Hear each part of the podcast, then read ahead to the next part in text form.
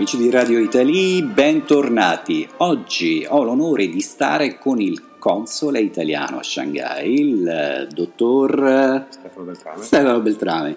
Buongiorno.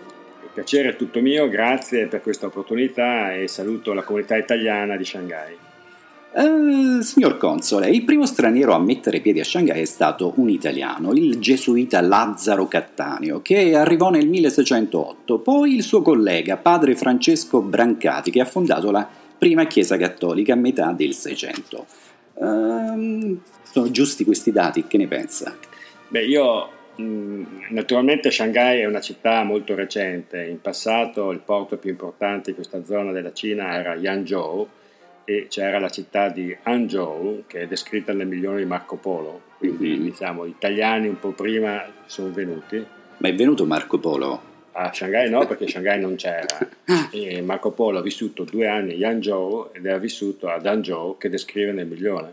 Cioè, Certo. La città più bella del mondo. Quindi uno dice, ma insomma, andiamo a vederla sta Hangzhou, come se è veramente così carina. È bellissima. Ma a Yangzhou c'era una comunità italiana nel 300, un altro italiano famoso è Odorico da Pordenone.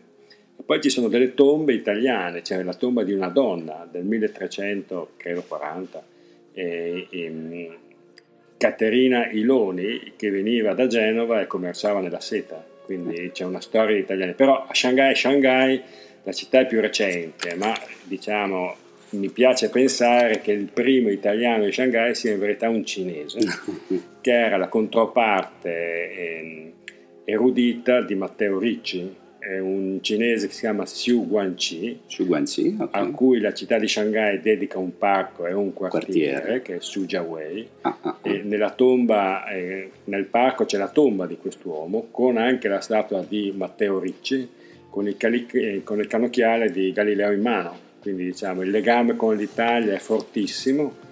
E, e però questo è il primo signore cinese che si è imparato il latino e l'italiano per parlare con Matteo Ricci. Insieme hanno tradotto eh, molti libri, hanno tradotto Confucio in latino ma anche Euclide in cinese, cosa pazzesca. Esatto. È un libro pubblicato nel 1607, quindi sono 400 anni buoni, che è l'inizio della scienza moderna in Cina.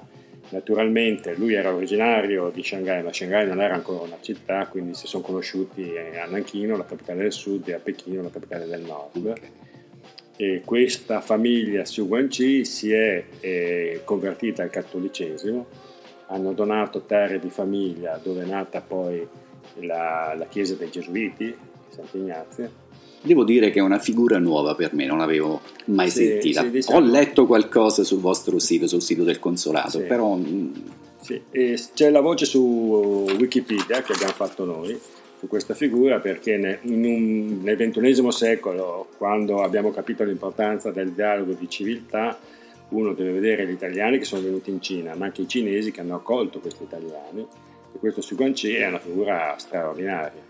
E a proposito della lingua italiana, io sono anni che insegno l'italiano qui a Shanghai, forse sono stato uno dei primi, e vedo che ci sono tante scuole private che sono tutte nelle mani dei cinesi. Ma lo Stato italiano non ha intenzione di costruire qualcosa Beh, lo Stato italiano purtroppo non ha i mezzi finanziari per sostenere un'operazione di questo tipo. Naturalmente qua a Shanghai c'è la scuola del sabato per i ragazzi italiani, la Gianni Rodari, che ha 120 studenti, che eh, per fasce di età studiano la lingua italiana, tra cui anche mia figlia.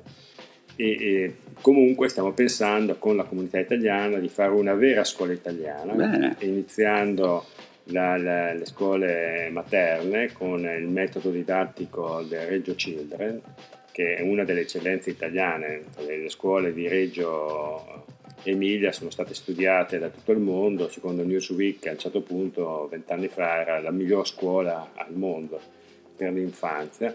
Questo è il metodo che vorremmo adottare. C'era ieri qua una conferenza eh, della la presidentessa di Reggio Children, la dottoressa Rinaldi, e, e naturalmente noi vorremmo fare anche le elementari, le medie e in prospettiva il liceo, una vera scuola Ah. italiana. alla grande allora. Sì.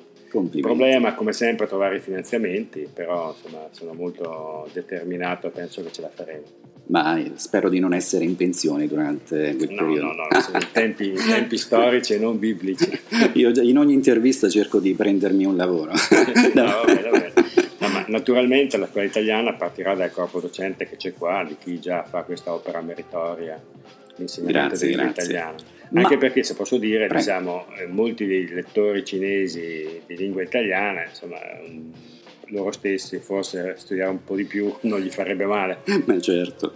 Senta, e- ma perché studiano l'italiano? L'italiano è la quarta lingua più studiata al mondo. Secondo lei perché c'è tutto questo interesse per la nostra lingua? Beh, diciamo perché noi siamo l'Italia, cioè l'Italia è quel paese che racchiude il 70% del patrimonio eh, culturale dell'umanità secondo l'UNESCO e noi italiani sappiamo che è veramente vero.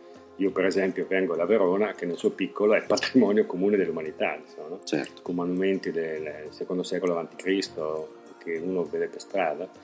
Eh, la cultura italiana è fortissima, poi qua in Cina hanno un grande rispetto appunto per culture così profonde come la loro, l'impero romano, il Rinascimento, l'essenza della cultura italiana.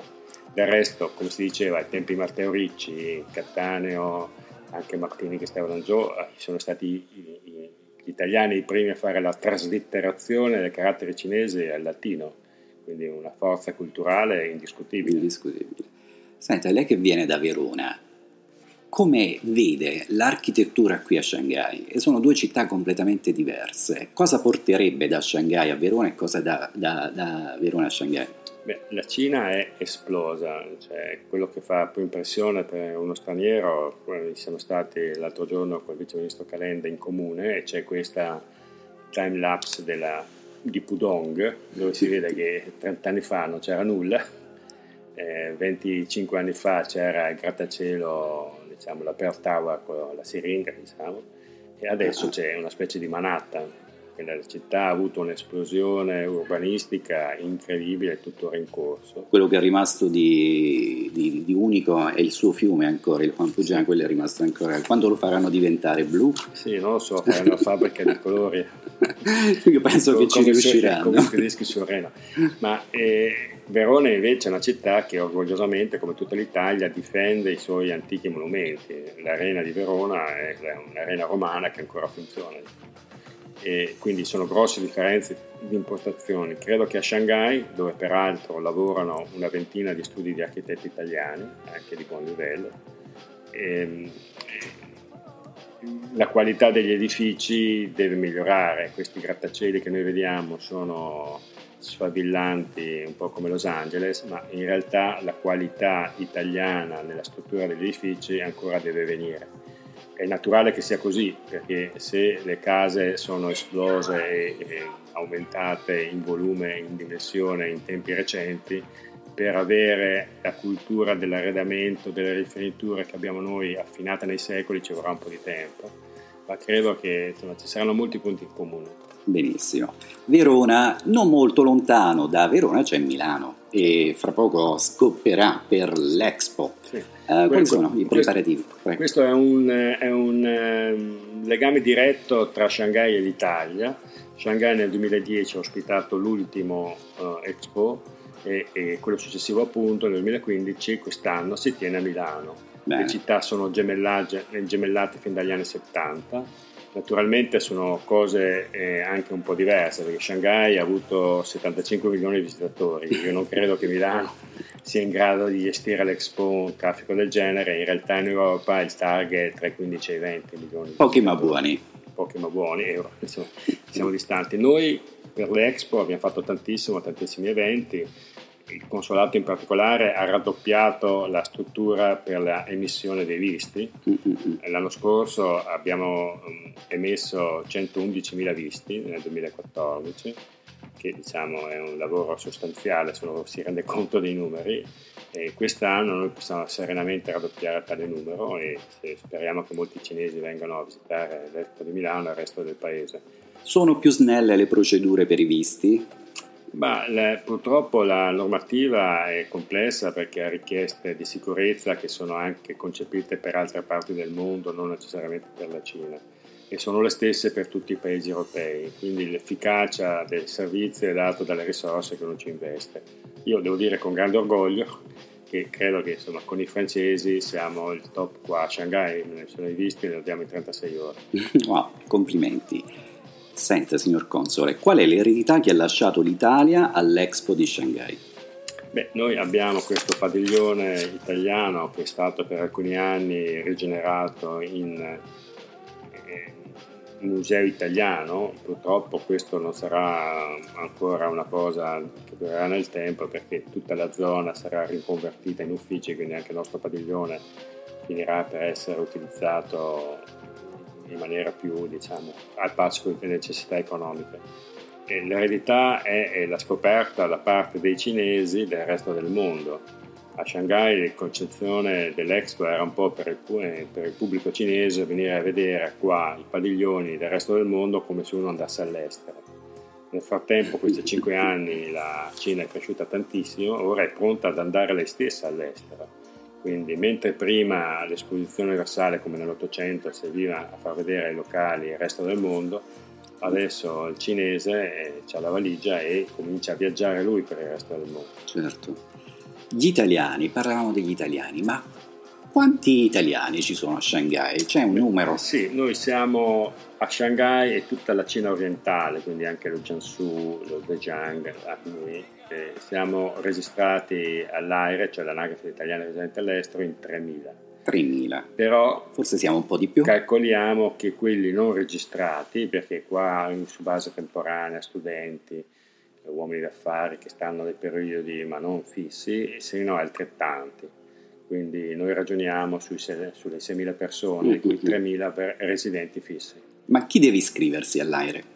Beh, a norma di legge chi eh, cambia residenza eh, entro sei mesi dovrebbe, come in Italia, se io mi trasferisco da Verona a Milano, devo cambiare la residenza e questo cambio di residenza all'estero eh, si chiama AIRE, eh, che è come il comune degli italiani all'estero, diciamo così, e quindi se uno sta qua fisso, entro sei mesi dovrebbe fare il cambio di residenza.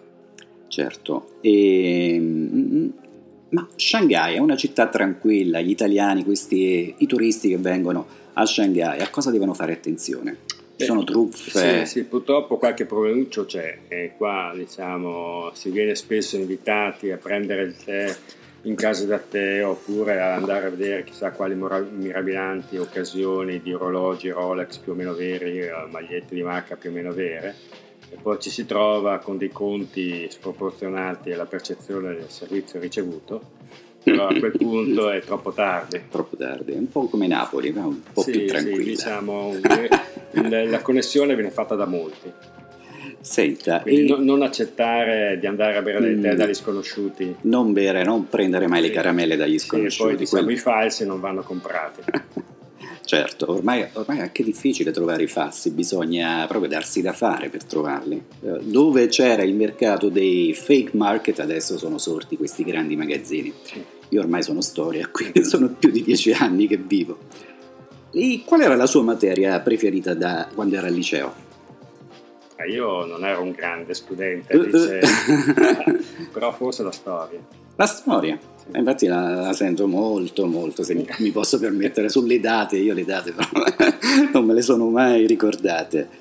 E poi le volevo chiedere, la presenza, io sono del sud Italia, qual è la presenza del sud Italia qui a Shanghai? Beh, stiamo cercando di costituire l'associazione dei pugliesi, come c'è l'associazione dei veneti in Cina, il Fogolar Furlando e i Friulani, uh-huh. stiamo cercando di stimolare la nascita anche dei pugliesi. Ci sono moltissimi siciliani, ci sono moltissimi sardi, però un po' meno strutturati. Questo, insomma, l'Italia è ben rappresentata. Certo. Il, quanto è presente il consolato in rete attraverso WeChat, Weibo, Weibo Facebook? Grazie, grazie, questa è una cosa a cui tengo molto, grazie della domanda. Eh, noi ogni settimana facciamo per la comunità eh, un eh, WeChat eh, settimanale con vari articoli, la presentazione degli eventi italiani della settimana entrante a venire, questi appuntamenti italiani, Tazza Italy, Tazza Shanghai, che devo dire ha avuto un riscontro molto positivo e, e facciamo poi approfondimenti e la post produzione degli eventi italiani settimana precedente. Per esempio, questa settimana che si chiude abbiamo avuto la presentazione della Biennale Arte di eh, Venezia questo è stato un evento secondo me molto interessante, faremo un articolo che approfondisce la presenza italiana su questa città. Eh, il WeChat, come anche gli appuntamenti, sono aperti alla comunità.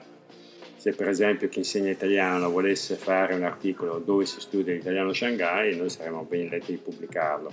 Siamo anche su Weibo, eh, eh, abbiamo un sito eh, ufficiale consolato. Devo dire, purtroppo eh, qua si fa fatica a seguire tutte le piattaforme tecnologiche. Da un punto di vista amministrativo, le comunicazioni ufficiali sono solo quelle del sito ufficiale, non su WeChat, non su Weibo.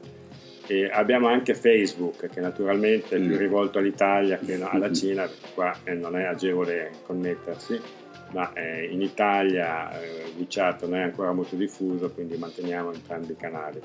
Quindi WeChat, diciamo... WeChat è il nostro cavallo di battaglia a Shanghai. WeChat, eh? Perché è bilingue e soprattutto rivolto ai cinesi e alla comunità italiana. Quindi diciamo che i nostri ascoltatori possono partire dal sito del consolato sì. per poi eh, fare la scansione del codice QR sì. e, e, quindi possono sì. arrivare al vostro WeChat. O, o, da Weibo, eh, fare la scansione del codice QR e lì c'è questo bollettino settimanale che viene declinato anche su Weibo in verità.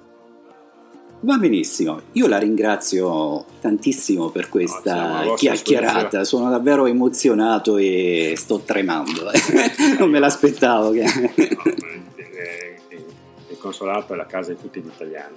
La ringrazio, è stato davvero un grande onore. Se vuole, dare, vuole fare un ultimo saluto agli italiani o ci, sì. ai, cino, ai cinesi che ci ascoltano. Domani è il 21 di marzo, primo giorno di primavera, capodanno del calendario persiano. Ah, Vorrei ah, fare a tutti gli, gli, auguri per un buon anno persiano, che è anche quello dell'oroscopo, diciamo. Eh, auguri di primavera. Auguri anche a lei. Grazie. Grazie. Grazie. Gentili ascoltatori, la puntata di Radio Italy con ospite il console italiano Stefano Beltrame finisce qui. Grazie per l'ascolto. Se volete potete mandare un'email a radioitaly chiocciolaoutlook.com. Ciao da Rocco Carbonaro. Ciao ciao.